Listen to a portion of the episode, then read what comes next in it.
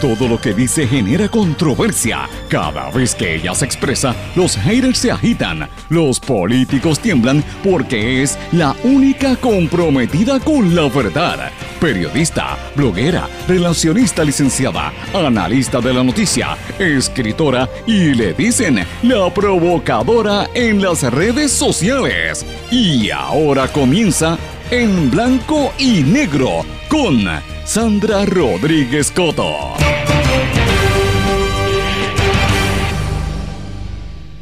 Se profundiza la represión en Nicaragua y lo comparamos con lo que pasa en Puerto Rico.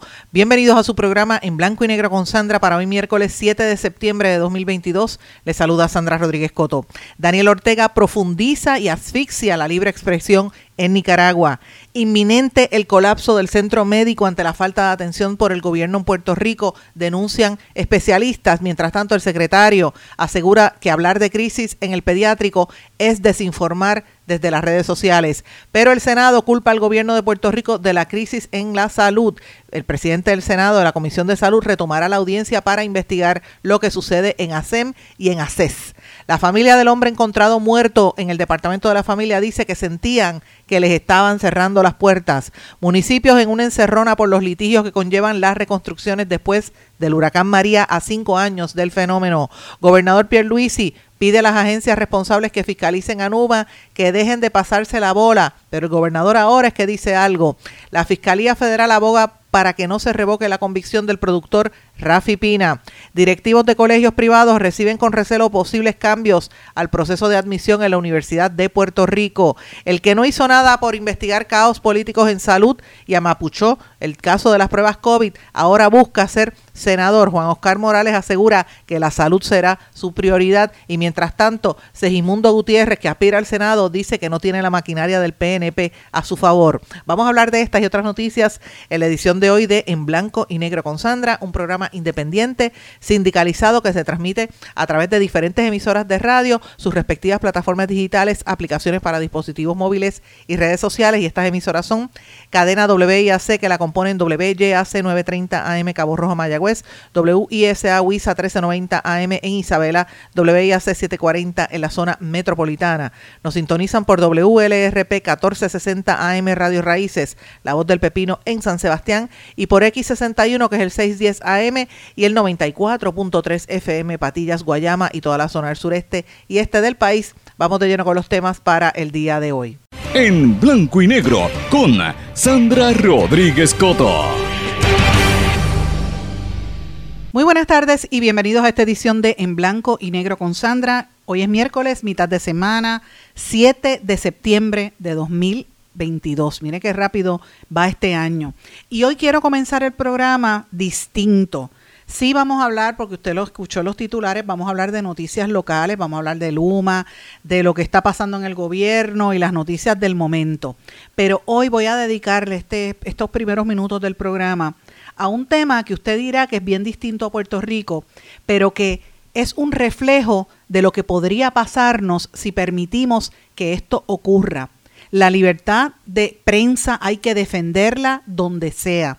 Y desde este espacio quiero aprovechar para solidarizarme con los reclamos que hay en defensa de los periodistas que están siendo perseguidos en todo nuestro hemisferio. Y por eso es que voy a hacer un cambio en el programa de hoy. Quiero compartir con ustedes esta información. Bueno, vamos a hablar de Nicaragua, mis amigos. Y el mes de septiembre inició en este vecino país de Centroamérica con unos nuevos cierres de medios de comunicación, con más exilios de periodistas, clausuras de organizaciones no gubernamentales, mientras el gobierno exhibió por primera vez a unos 27 presos y presas políticos que guardan prisión en la cárcel policial que ellos le llaman el Chipote y cuyos familiares habían denunciado el progresivo deterioro de la salud de estos presos políticos.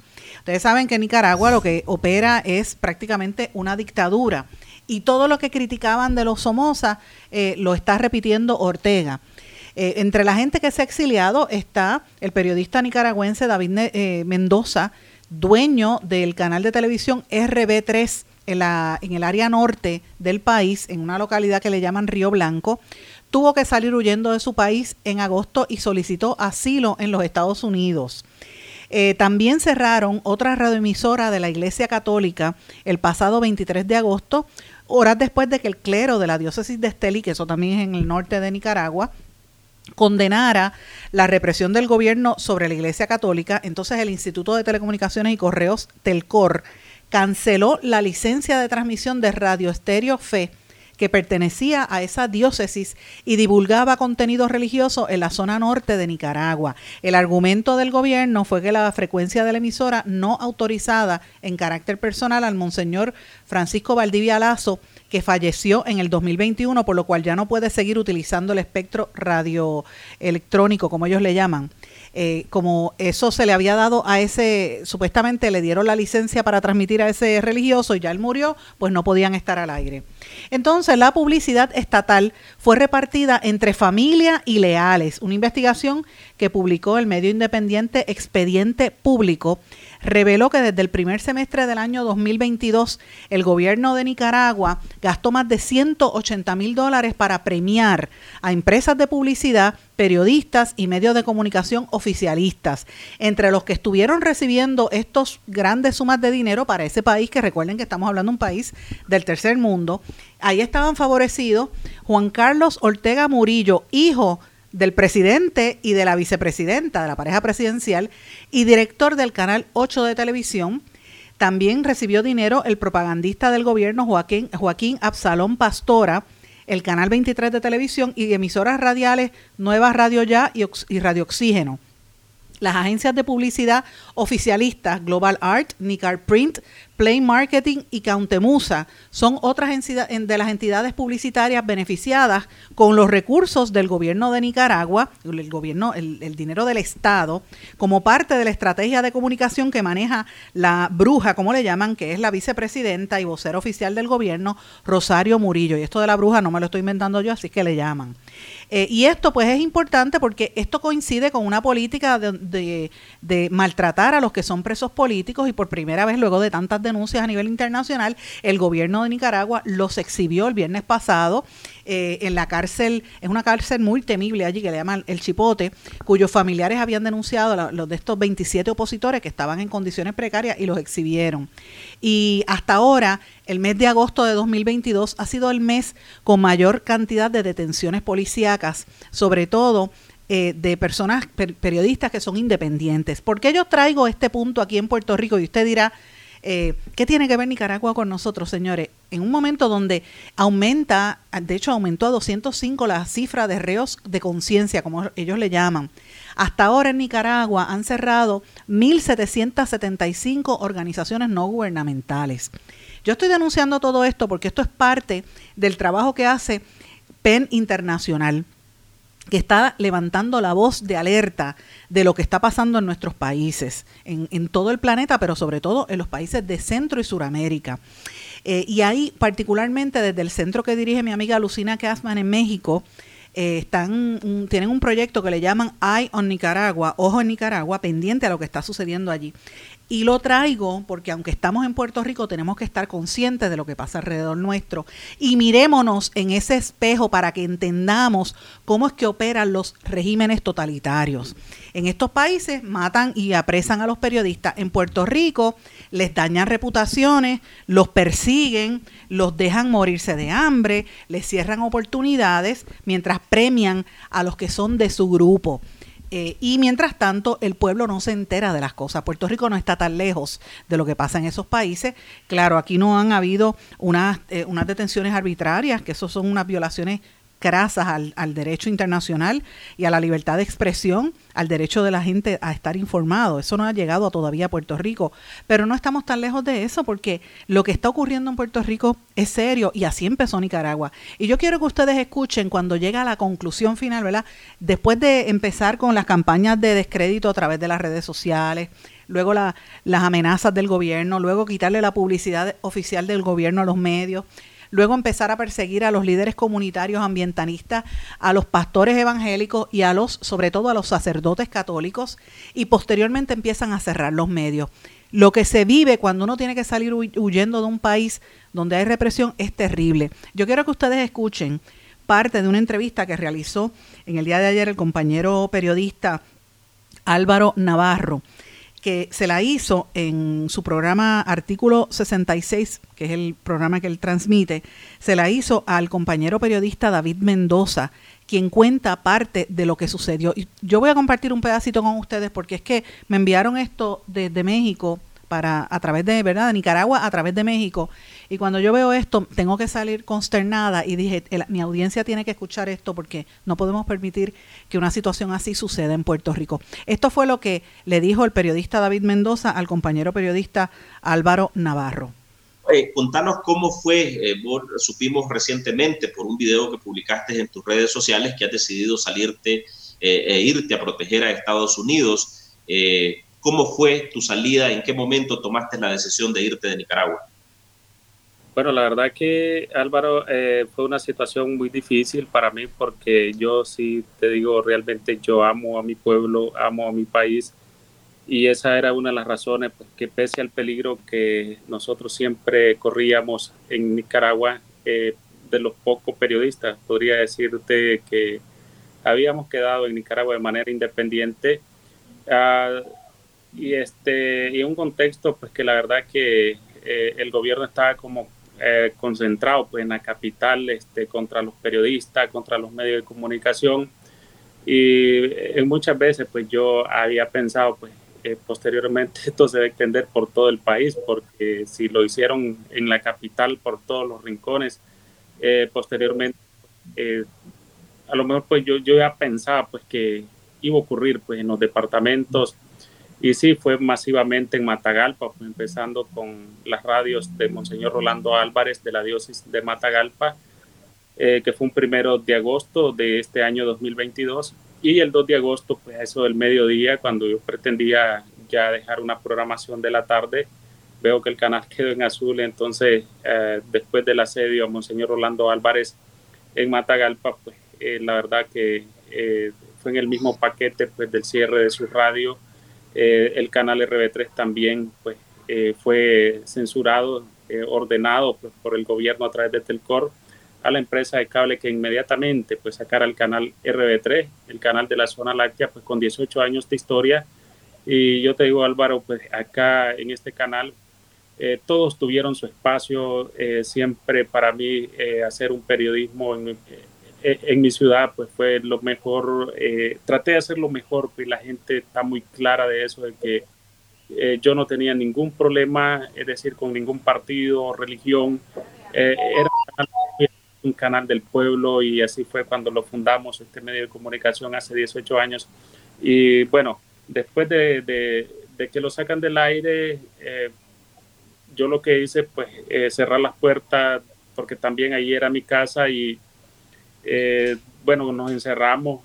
mucha gente pensó que a lo mejor nosotros de inmediato salimos del país y sin embargo pues pasé casi 15 días encerrado en mi casa pensando eh, continuar o no continuar en redes sociales, pero eh, después de tantas llamadas de colegas, David, tenés que salirte de ahí. Ahora, eh, de hecho, pues vos sabes que te van a arrestar porque ahora malinterpretan cualquier noticia en redes sociales y es difícil, pues, e, estar en Nicaragua, hacer periodismo.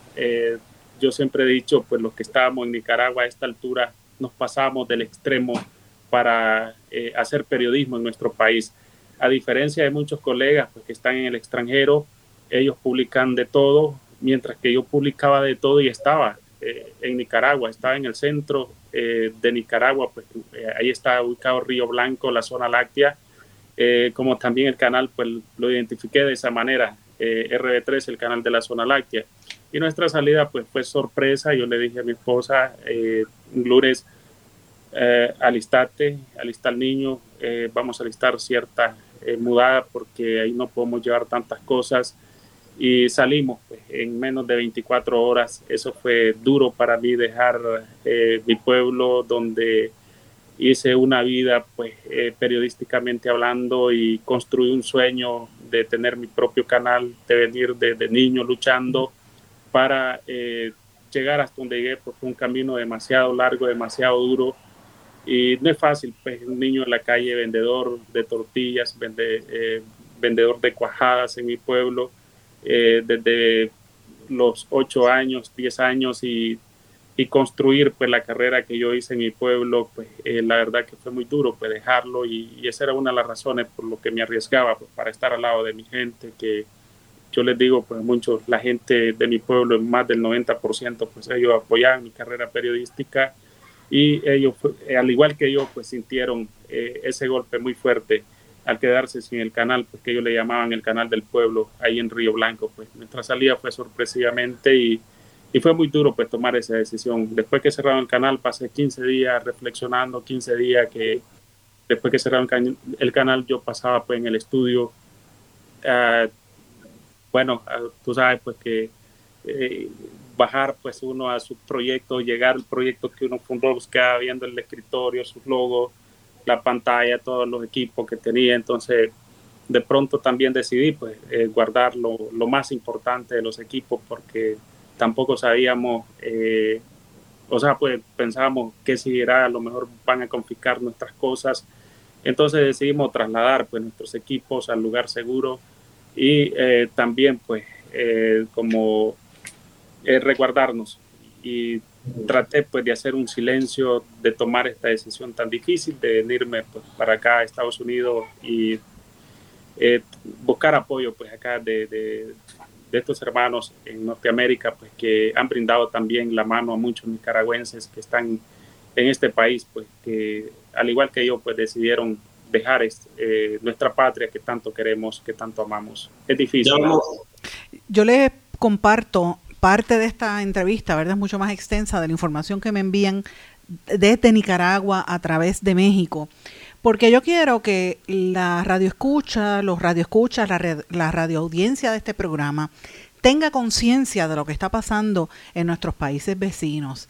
Y que aunque digan que nosotros estamos bajo la bandera americana, que somos colonia de Estados Unidos, lo que usted le quiera llamar territorio, ELA, lo cierto es que aquí hay unas prácticas que se vienen realizando por distintas administraciones de gobierno que se asemejan a cosas de lo que está ocurriendo en ese país en ese extremo, como es, por ejemplo, el quitarle publicidad a algunos medios para favorecer a otros. Eso está pasando en Puerto Rico, en emisoras de radio regionales, está sucediendo con algunos periódicos y medios independientes donde le eh, quitan publicidad o no le permiten publicidad y le meten investigaciones del Departamento de Hacienda, le meten al CRIM y empiezan a fastidiar a los dueños de esos medios regionales, muchos de los cuales en Puerto Rico han tenido que cerrar. En la última década, más de yo diría que más de 2.000 periodistas en Puerto Rico y empleados de los medios han dejado de trabajar por cierres que ha habido en los medios. Pero la gente piensa que eso, eso pasa en esos países. Mire, Puerto Rico no está tan lejos, porque aquí hay unos ciertos eh, medios y ciertos individuos que reciben todo el apoyo para llevar la agenda noticiosa del que esté en el poder. Por eso es que usted ve a los asquerosos corruptos del chat de Telegram en emisoras de radio comerciales, en canales de televisión comerciales, hablando como con esa cara de lechuga, como si el país no se acordara de cómo ellos se burlaron hasta de los muertos. Esas prácticas dictatoriales es lo que estamos viendo en el extremo de eso en Nicaragua, que fue lo mismo que se vivió en Venezuela hace un tiempo, que fue lo mismo que vivió muchos años antes en Cuba. Porque cuando hay regímenes totalitarios, eso es lo que pasa. Lo primero que eliminan eh, son los medios de comunicación porque quieren al pueblo enajenado, quieren al pueblo con miedo y quieren al pueblo bruto para que no se entere de las decisiones que toman los corruptos que están en el poder. Nosotros no hemos llegado al extremo que está viviendo este compañero periodista que no quiero poner más audio porque él se conmueve en una parte de ese eh, audio que me enviaron y es fuerte. Tú saber que te cierran el medio de comunicación donde tú trabajaste, el esfuerzo que se realizó para montar su propio canal, que es costoso. Y en una zona del norte de un país del tercer mundo, eso no es fácil montarlo allá. Pero cuando usted mira alrededor, como dije, ahora mismo aumentó a 205 la cifra de reos de conciencia, líderes comunitarios, líderes ambientalistas, líderes religiosos, sacerdotes y muchos periodistas. Opositores políticos, todos han estado presos y mientras tanto el dinero se lo está llevando el hijo del presidente y las empresas vinculadas a los que le llevan, le cargan las maletas, que son los mismos que están en las redes sociales desinformando y confundiendo a la gente para que crea que estos periodistas son malvados.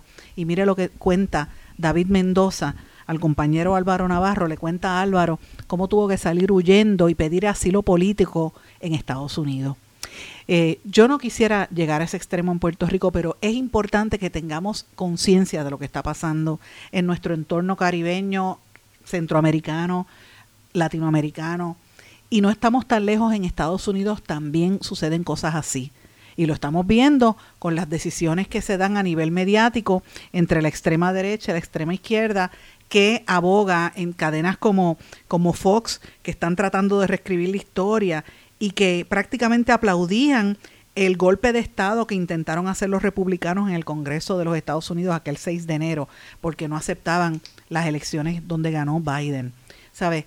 Eh, toda democracia tiene que alimentarse en los derechos fundamentales. Y el derecho a la libertad de expresión y a la libertad de prensa es un derecho fundamental. Y yo sé que en Puerto Rico están pasando muchísimos problemas y toda la prensa está cubriendo temas y, diferentes asuntos, pero yo quise empezar con este tema hoy porque yo llevo años cubriendo estos asuntos, lo estoy denunciando, he escrito libros. De hecho, voy a sacar un libro en las próximas semanas que usted lo, vamos se va a enterar por aquí. Eh, un libro más actualizado del, del, que escribí en inglés sobre este tema de la manipulación mediática en Puerto Rico, analizado empíricamente. O sea que yo puedo hablar con conocimiento porque lo he investigado a nivel académico y a nivel profesional. Y lo que vive Puerto Rico es bien parecido a como comenzaron en esos países nosotros no podemos permitir que esas cosas se den.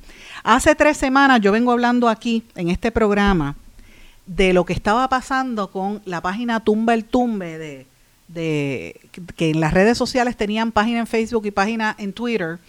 Eh, y Tumba el Tumbe estuvo por dos años eh, hablando, incitando a la violencia contra los empleados de la UTIER y de energía eléctrica, de Ángel Figueroa Jaramillo y de otros y resultó ser una entidad creada y dirigida por una empleada de Luma, de la matriz de Luma, y por eh, eh, Ramón Alejandro, el oficial de prensa de ACES, de la Asociación de Hospitales y de, un, de la alcaldesa de Canóbanas y de múltiples entidades eh, del gobierno, de Kenneth McClintock y otras entidades también, financiando, ¿verdad?, para utilizar las redes sociales para hacer daño y, hacer campañas de persecución y de difamación dañando reputaciones. Y eso, eso ya se corroboró.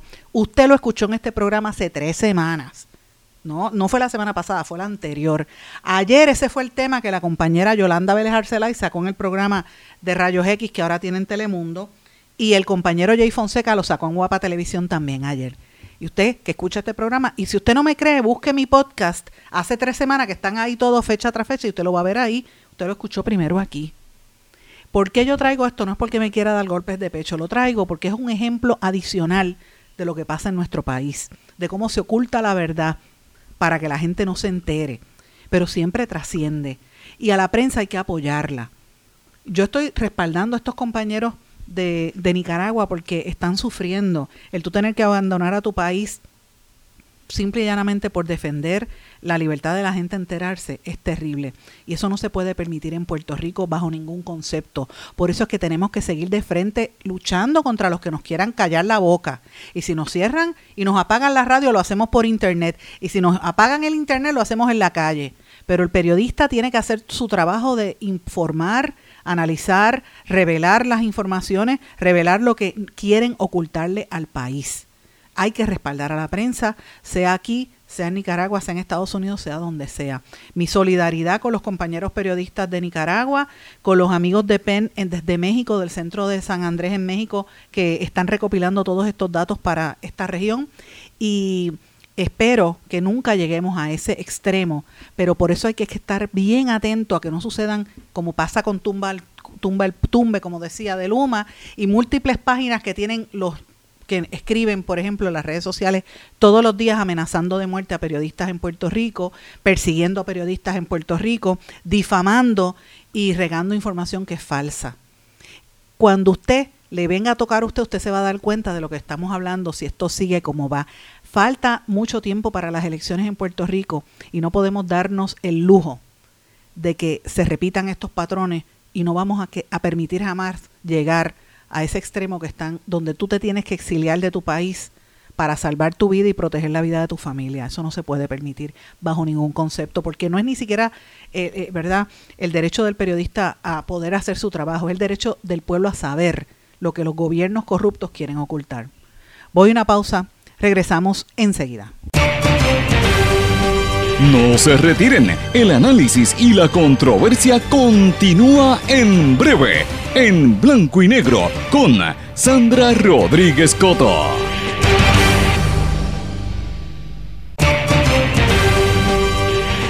Y ya regresamos con el programa de la verdad, en blanco y negro, con Sandra Rodríguez Coto. Y regresamos en blanco y negro con Sandra. Bueno, ustedes saben que en el segmento anterior hablé de, la situación de la prensa en Nicaragua. Pues lo planteo porque aquí en Puerto Rico están ocurriendo situaciones parecidas y precisamente ese es uno de los temas que estuvo conversando David Becknott, el periodista norteamericano de CBS, que está en Puerto Rico, de hecho, haciendo una serie de reportajes investigando lo que ha acontecido después de cinco años del paso del huracán María. Y, hoy, y en los próximos días vamos a estar escuchando mucho sobre estos temas. Ya en Puerto Rico casi todos los canales de televisión están preparando reportajes especiales para rememorar ese quinto aniversario. Y en la radio también vamos a hablar un poco sobre esto, las experiencias vividas en ese momento. Y a todos los amigos que nos están sintonizando, los invito a que si quieren recordar lo que de verdad pasó en los medios de comunicación y recordar esos momentos, pues los invito a que busquen nuestro libro Bitácora de una transmisión radial. Lo pueden conseguir en todas las librerías en Puerto Rico o a través de Amazon o a través de la página de trabaliseditores.com. Ese es el libro que nosotros publicamos en el año 2018 que ganó varios premios y fue uno de los libros considerado uno de los libros de mayor eh, relevancia en el año 2020 por la crítica literaria y por el periódico El Nuevo Día, que, gracias a Dios presentamos el libro en múltiples lugares, lo presentamos en la Feria Internacional del Libro en Guadalajara, en República Dominicana y por lo menos como en 17, 18 lugares en Estados Unidos. Así que los invito a que lo busquen. Vamos a hablar un poquito más adelante de eso y yo voy a estar trabajando sobre qué fue lo que pasó, cómo, cómo fue que nosotros experimentamos esa, esa fecha tan memorable que le cambió la vida a tantas personas en Puerto Rico. Pues por ahí estamos ahí a la vuelta de la esquina. Por eso es que hay, usted ve que el regreso de periodistas como David Not y los reportajes especiales que se van a hacer. Eh, y uno tiene que pensar que ha pasado de, cinco años para acá, ¿verdad? todo lo que ha cambiado Puerto Rico, en qué cosas hemos mejorado, en qué cosas hemos estado echando hacia atrás. Sin lugar a dudas, el tema eléctrico es uno de ellos, que no levantamos de ahí. Pero el tema de salud es otro asunto prioritario, que tampoco logramos eh, levantar la cabeza porque hemos tenido en el mismo departamento una serie de exsecretarios que han sido bastante nefastos, empezando por Rafael Rodríguez Mercado, el que estuvo en medio de todo ese proceso eh, y que dejó administrando al gobierno en la administración completa del Departamento de Salud a gente que no venía de ahí, venía de vender celulares en, en bus, como era eh, Mabel Cabezas y otras de, su grupo, que ahora están ubicadas en el Departamento de la Familia, precisamente como la señora Adil Rosa, que era una del miembro de ese grupo de de Mabel Cabeza y uno mira para atrás y dice, bueno, pero hasta dónde llega el nivel de, de, situación. Y entonces cuando uno de momento se encuentra con lo que está pasando en los hospitales, pues es terrible. Y hablando de esos temas, pues uno tiene que pensar hasta dónde llegamos.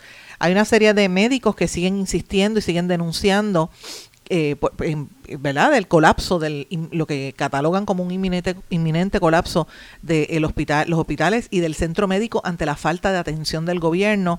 Vuelven las denuncias de las tétricas condiciones en ese centro hospitalario y aseguran que los residentes tienen un compromiso real con los pacientes, pero no dan abasto y no tienen la cantidad de empleados necesarios para poder mantenerlo operando. Eh, y esto pues ha estado en discusión pública, sobre todo en las redes sociales, en las últimas, yo diría, 48 horas.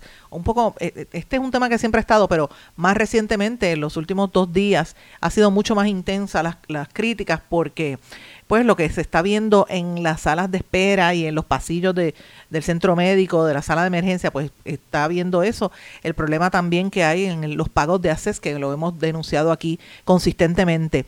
El secretario de salud, el doctor eh, Carlos Mellado, ha dicho que hablar de crisis en el hospital pediátrico, por ejemplo, es desinformar. Esto después de las es, ¿verdad? las críticas que han salido en las redes sociales por gente como el mismo doctor Irán Rodríguez, que, del que hablamos, conversamos en el día de ayer, que estuvo eh, como parte de estos procesos que está haciendo, las investigaciones que está haciendo David Becknott, estuvo hablando con el reportero norteamericano, y ustedes recuerdan que lo dijimos en el día de ayer, y lo tuvimos en este programa la semana pasada, eh, lo hemos tenido desde el principio, cuando todavía no era ni conocido, pero obviamente el secretario se está defendiendo. El secretario de salud dice que no es correcto, que no, que sí ha habido problemas, pero que, que, se puede resolver y que decir que no hay electrodos y que no hay suficiente equipo y no hay suficiente reserva de, de equipo médico, pues que no es correcto, que eso es mentira. Y él está haciendo un llamado a que la gente pues no, no le preste atención a lo que dicen las redes sociales, dice el doctor Carlos Mellado. Eh, y mientras tanto, el presidente de la Comisión de Salud del Senado, Rubén Soto Rivera, ahora sale públicamente de nuevo, a, eh, la gente pues de momento eh, en medio de esta controversia se acuerda de que existe una comisión de salud en la legislatura, en este caso en el Senado, y este señor estaba, este legislador está ahora responsabilizando al gobierno de Puerto Rico por la crisis que sufre el sistema. Y este senador alega que en efecto ha habido un colapso del sistema médico en Puerto Rico. Así que eh, se tiran la papa caliente de un lado a otro. El senador ha dicho que el problema no lo crearon los médicos, que lo, lo creó precisamente tanto la Administración de Servicios Médicos de Puerto Rico, ASEM, como la Administración de Seguros de Salud, ACES, que es la que administra la tarjeta del Plan Vital, y está eh, este legislador diciendo que van a, empezar a investigar y que eh, pues ha estado citando a diferentes personas, de hecho citó al director de ASEM, Jorge Mata, que canceló la participación y va a haber una serie de vistas públicas la semana que viene. Así que este tema va a estar muy fuerte eh, en la palestra en los próximos dos o tres días y la semana que viene pues va a haber vistas públicas sobre el tema de salud, por eso lo estoy mencionando desde antes, porque usted sabe que usted lo se entera aquí primero y después dentro de dos semanas, pues cuando salga la noticia en la televisión y en la radio y en, y en los periódicos, ya usted sabe que lo escuchó aquí primero. Ese es un tema que va a estar bien caliente en los próximos días. Y hablando de temas calientes, en este programa también hemos estado en récord denunciando los esquemas que hay y la inacción que hay en la dirección del Departamento de la Familia. Estamos en récord denunciando y entrevistando a empleados y ex empleados, por ejemplo, del programa de proyecto de liderazgo transformacional de cómo eso se operaba como si fuese un régimen de terror en el Departamento de la Familia, de cómo estaba el nivel de negligencia eh, hacia hacia las víctimas de, de verdad de, de, de, maltrato específicamente de los niños y de maltrato de los viejitos porque no dan abasto el personal que trabaja en ese respecto pero ah, es ante ante esa crisis tan monumental que venimos experimentando desde los últimos años, que se ha incrementado desde el huracán y desde la pandemia, pues usted encuentra el silencio absoluto de una secretaria que está ausente, que no sale a la luz pública para tratar de dar un aire ante la crisis eh, de verdad de salud mental y de, y de temas eh, de la familia que, que vive nuestro país. Eh, y uno de los temas más terribles, uno lo ejemplifica cuando vio este caso de este señor que apareció muerto en el baño, que llevamos ya varios días hablando de esto. No sé si ustedes han tenido la oportunidad de ver en las noticias, en la televisión y en internet vídeos de la familia de ese hombre que encontraron allí. Este hombre se llamaba Héctor Gilberto Sánchez Santiago, que lo encontraron en un edificio, en un baño allí por, por, el, por el hedor, por la peste, como dicen, muerto y él estaba buscando, hacía varias semanas, buscando que le dieran asistencia al programa de asistencia nutricional del PAN.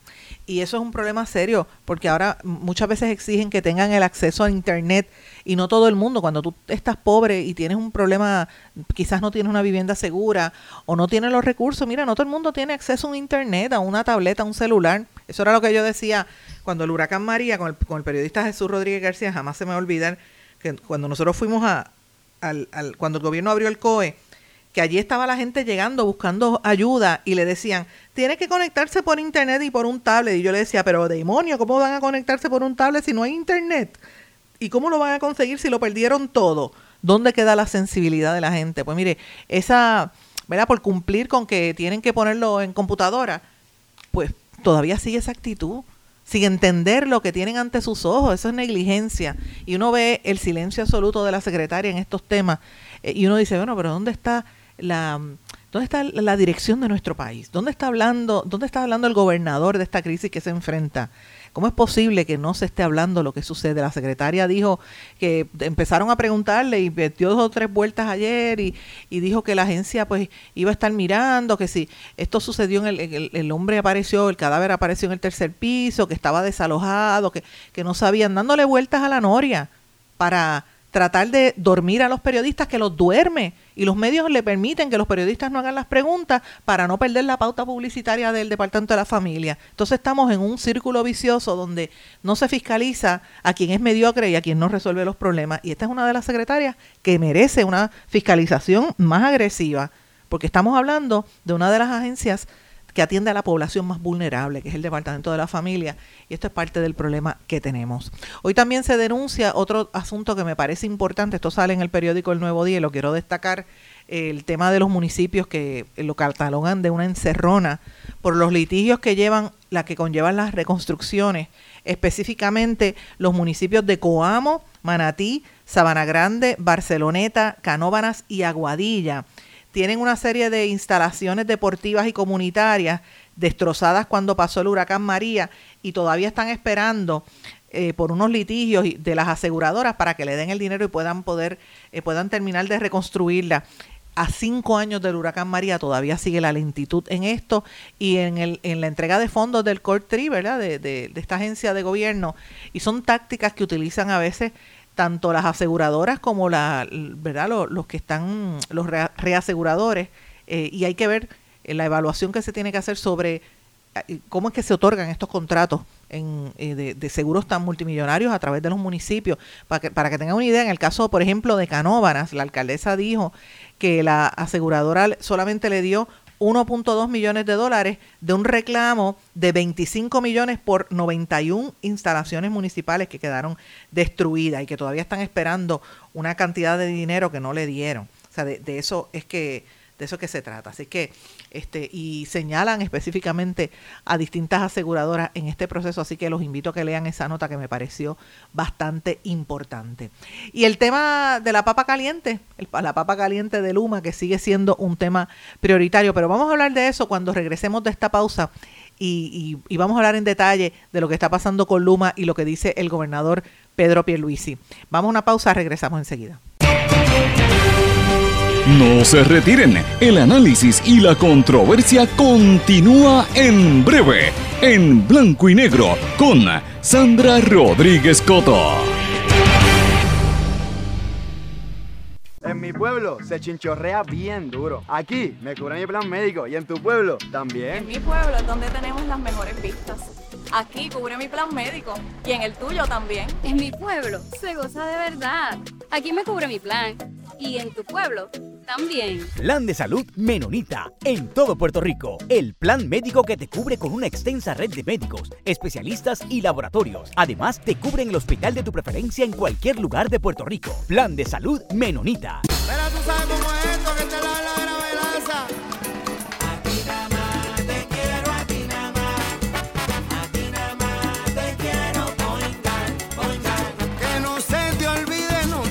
olvidar Márcalo, márcalo, yo quiero poingar. Ana, muchacho. Quiero a ti nada más. Mira, márcalo sin miedo. Te quiero poingar, poingar. A ti nada más. Te quiero Yo quiero poingar. Quites el dolor de cabeza con sus obligaciones de contabilidad con los servicios que presta Villalba y Villalba Company. Directo, personal y con sensibilidad humana. Lo que se busca en un verdadero asesor de contabilidad para todo tipo de servicio de contabilidad, pago de IBU, pago de nómina, informes trimestrales y anuales y otros. Ofrecen servicio directo personalizado. Villalba y Villalba Company. Para orientaciones, su teléfono el 939-336-5774. 939 336 5774 Y ya regresamos con el programa de la verdad, en blanco y negro, con Sandra Rodríguez Coto. Regresamos en blanco y negro con Sandra. Bueno, como les dije en el segmento anterior, vamos a hablar de la palabra mala que todo el mundo detesta, Luma. Y sí, tengo, tenemos que hablar de Luma porque ayer el gobernador y hoy también sale sacando pecho y diciendo dejen de pasarse la bola, alegando que no ha visto el plan que define cuáles van a ser las tareas de fiscalización de, de la APP, del negociado de energía y de la Autoridad de Energía Eléctrica. Y fíjense cómo hace el gobernador y dice dejen de, dar, de, de, pasarse la bola y dejen de estar de un lado para otro y él reclama públicamente que actúen. Señores, eso es de la boca para afuera, eso se llama empastelamiento, eso se llama propaganda manipulación. ¿Por qué yo digo esto? Porque el gobernador ha estado en el poder desde el año 2020, cuando fue electo, y no hace nada.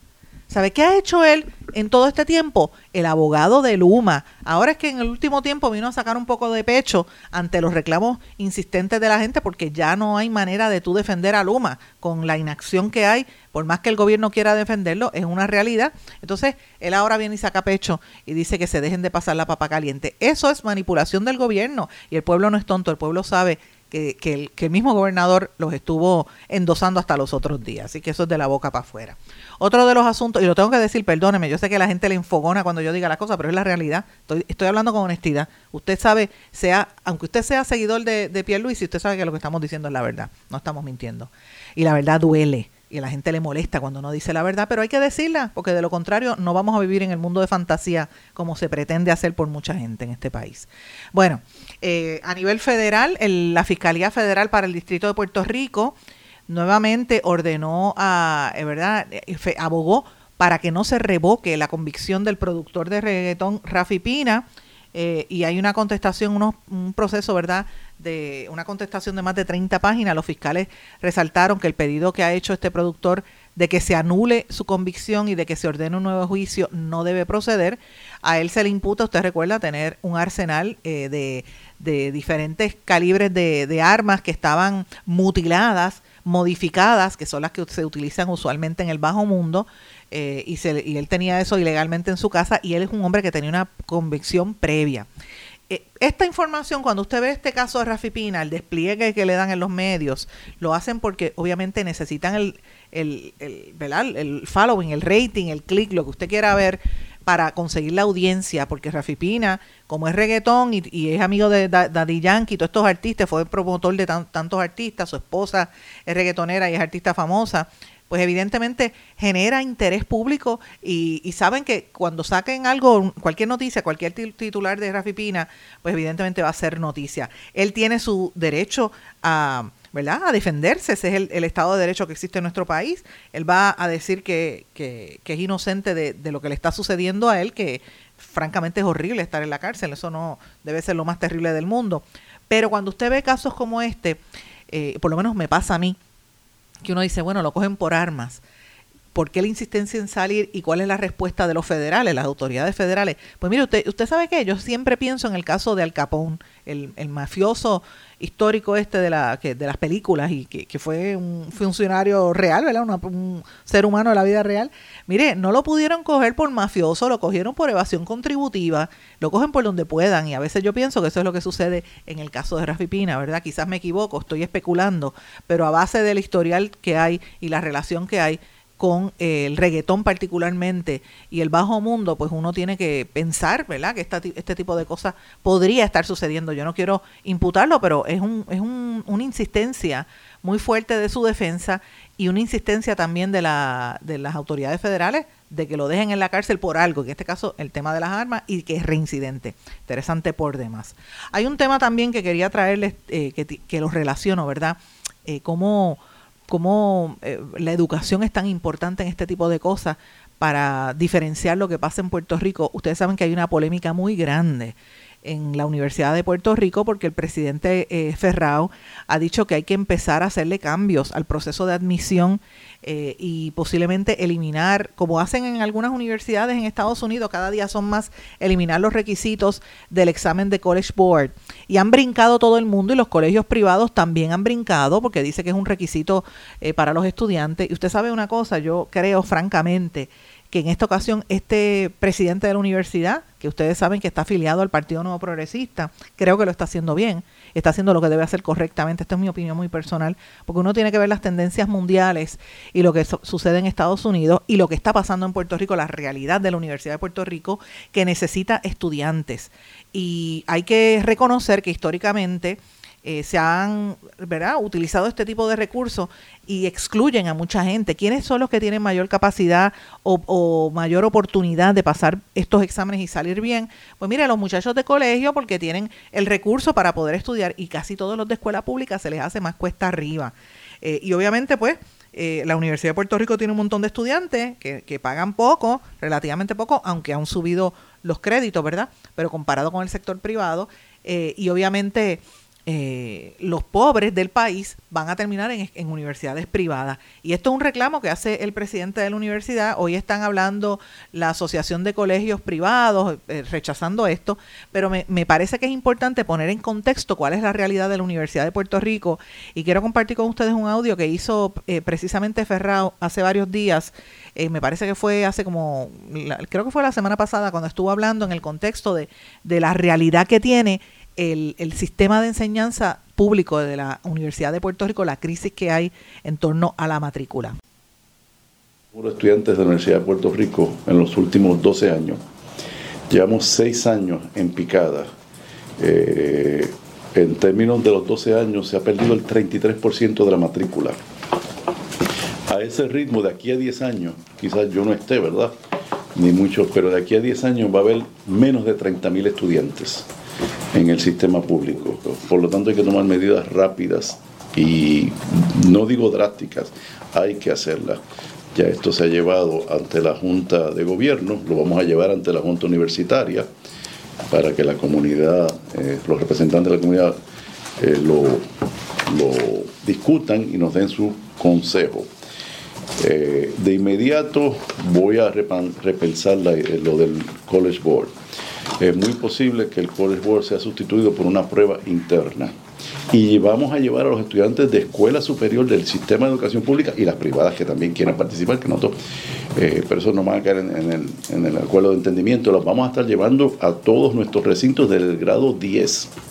Van a estar visitando los recintos. Estudiante que llega y ve el recinto de Calley o ve el recinto de Mayagüez desde joven, desde, que tenga 15 o, 14 años, se va a enamorar, va a querer estar ahí. Ellos, cartas de admisión a los recintos, por lo general salen febrero, marzo, la mayoría de ellos. Nosotros no podemos seguir con ese sistema. Los estudiantes van a ser aceptados desde el mes de octubre, es más, desde el momento en que ellos llenen su solicitud, la aceptación tiene que salir lo más temprano posible. A los padres no les gusta esperar tanto. Tienen que llenar la FAFSA, el estudiante, Mientras más rápido se llena, más rápido el padre o la madre o tutor, quien sea, tiene claro cuál es, vamos a decir, qué ayuda, qué tipo de ayuda va a tener. La tendencia de que cada vez menos estudiantes de escuela superior quieren ir a estudiar a la universidad se está dando. Hay que facilitarle al estudiante de escuela superior la entrada a la universidad por todas las formas, todos los mecanismos. No podemos limitar el acceso. La universidad tiene que estar abierta e inclusiva. Nosotros acabamos de graduar 12 confinados y confinadas. Ese era el presidente de la Universidad de Puerto Rico, Ferrao. Y cuando yo escucho al liderato de la universidad en este momento, en este caso, y cuando escucho también a maestros del país que, que hablan y abogan por la necesidad de la educación, de momento empiezo a pensar y a mirar en, en ciertos legisladores y ciertos políticos de nuestro país y uno dice que mucha falta hace la educación en nuestro país, es la realidad. Se tiran a la política a matar, se matan entre sí por conseguir un escaño porque saben que van a tener seguro el trabajo y van a tener un, ¿verdad? Un trabajito ahí seguro y un poder que se supone que no tengan. Eso es lo que está pasando ahora mismo, por ejemplo, en la contienda que hay por eh, quién va a llenar la, la, la vacante que dejó Henry Newman.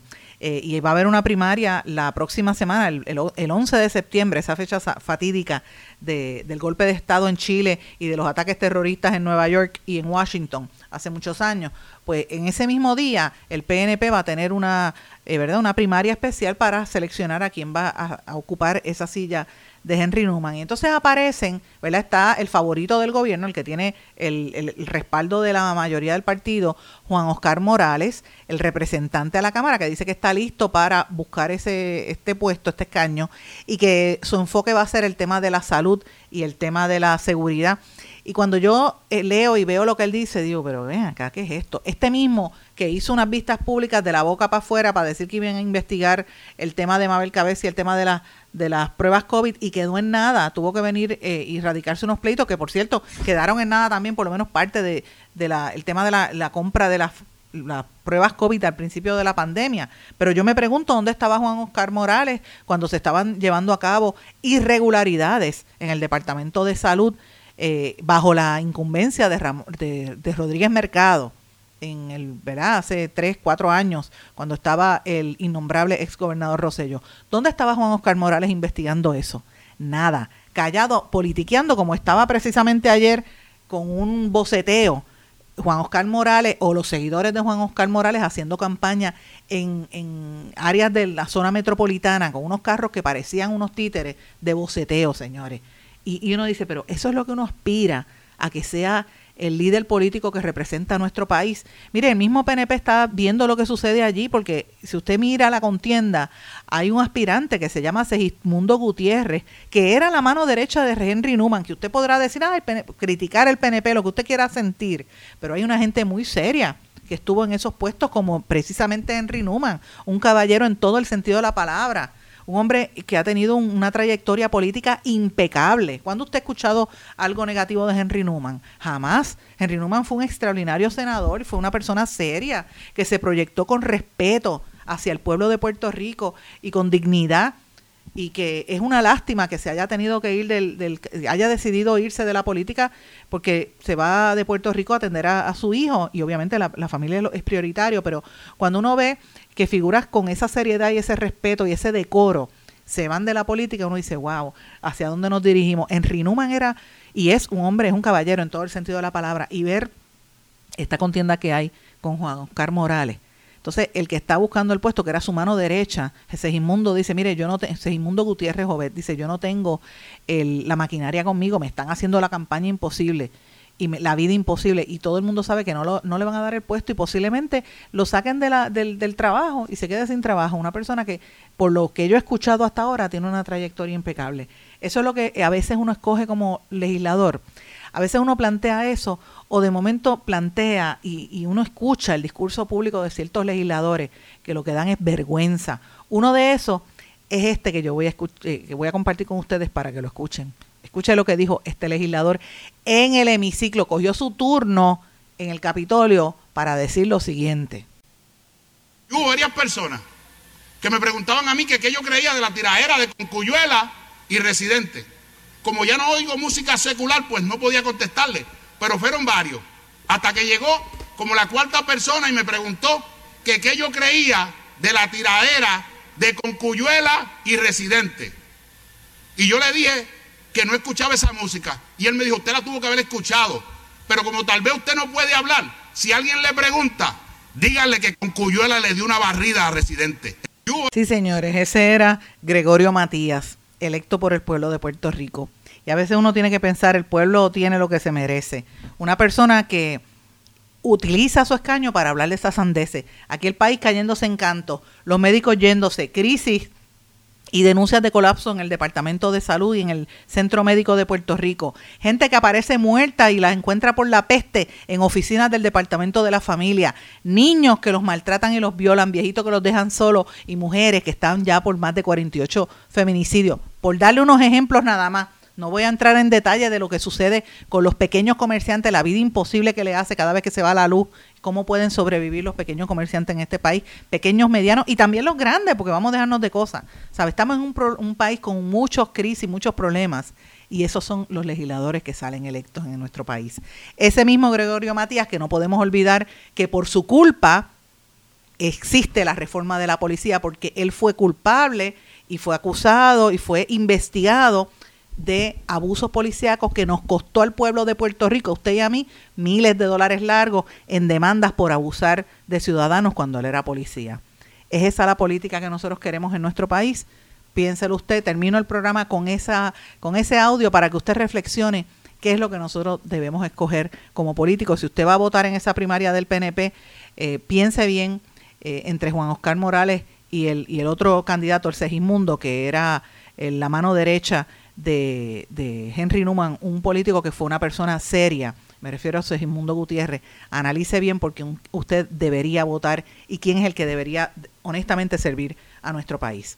Con esto me despido, mis amigos, no sin antes desearles a ustedes que pasen muy buenas tardes. Nos volvemos a encontrar aquí mañana en otra edición más de En Blanco y Negro con Sandra. Será hasta entonces.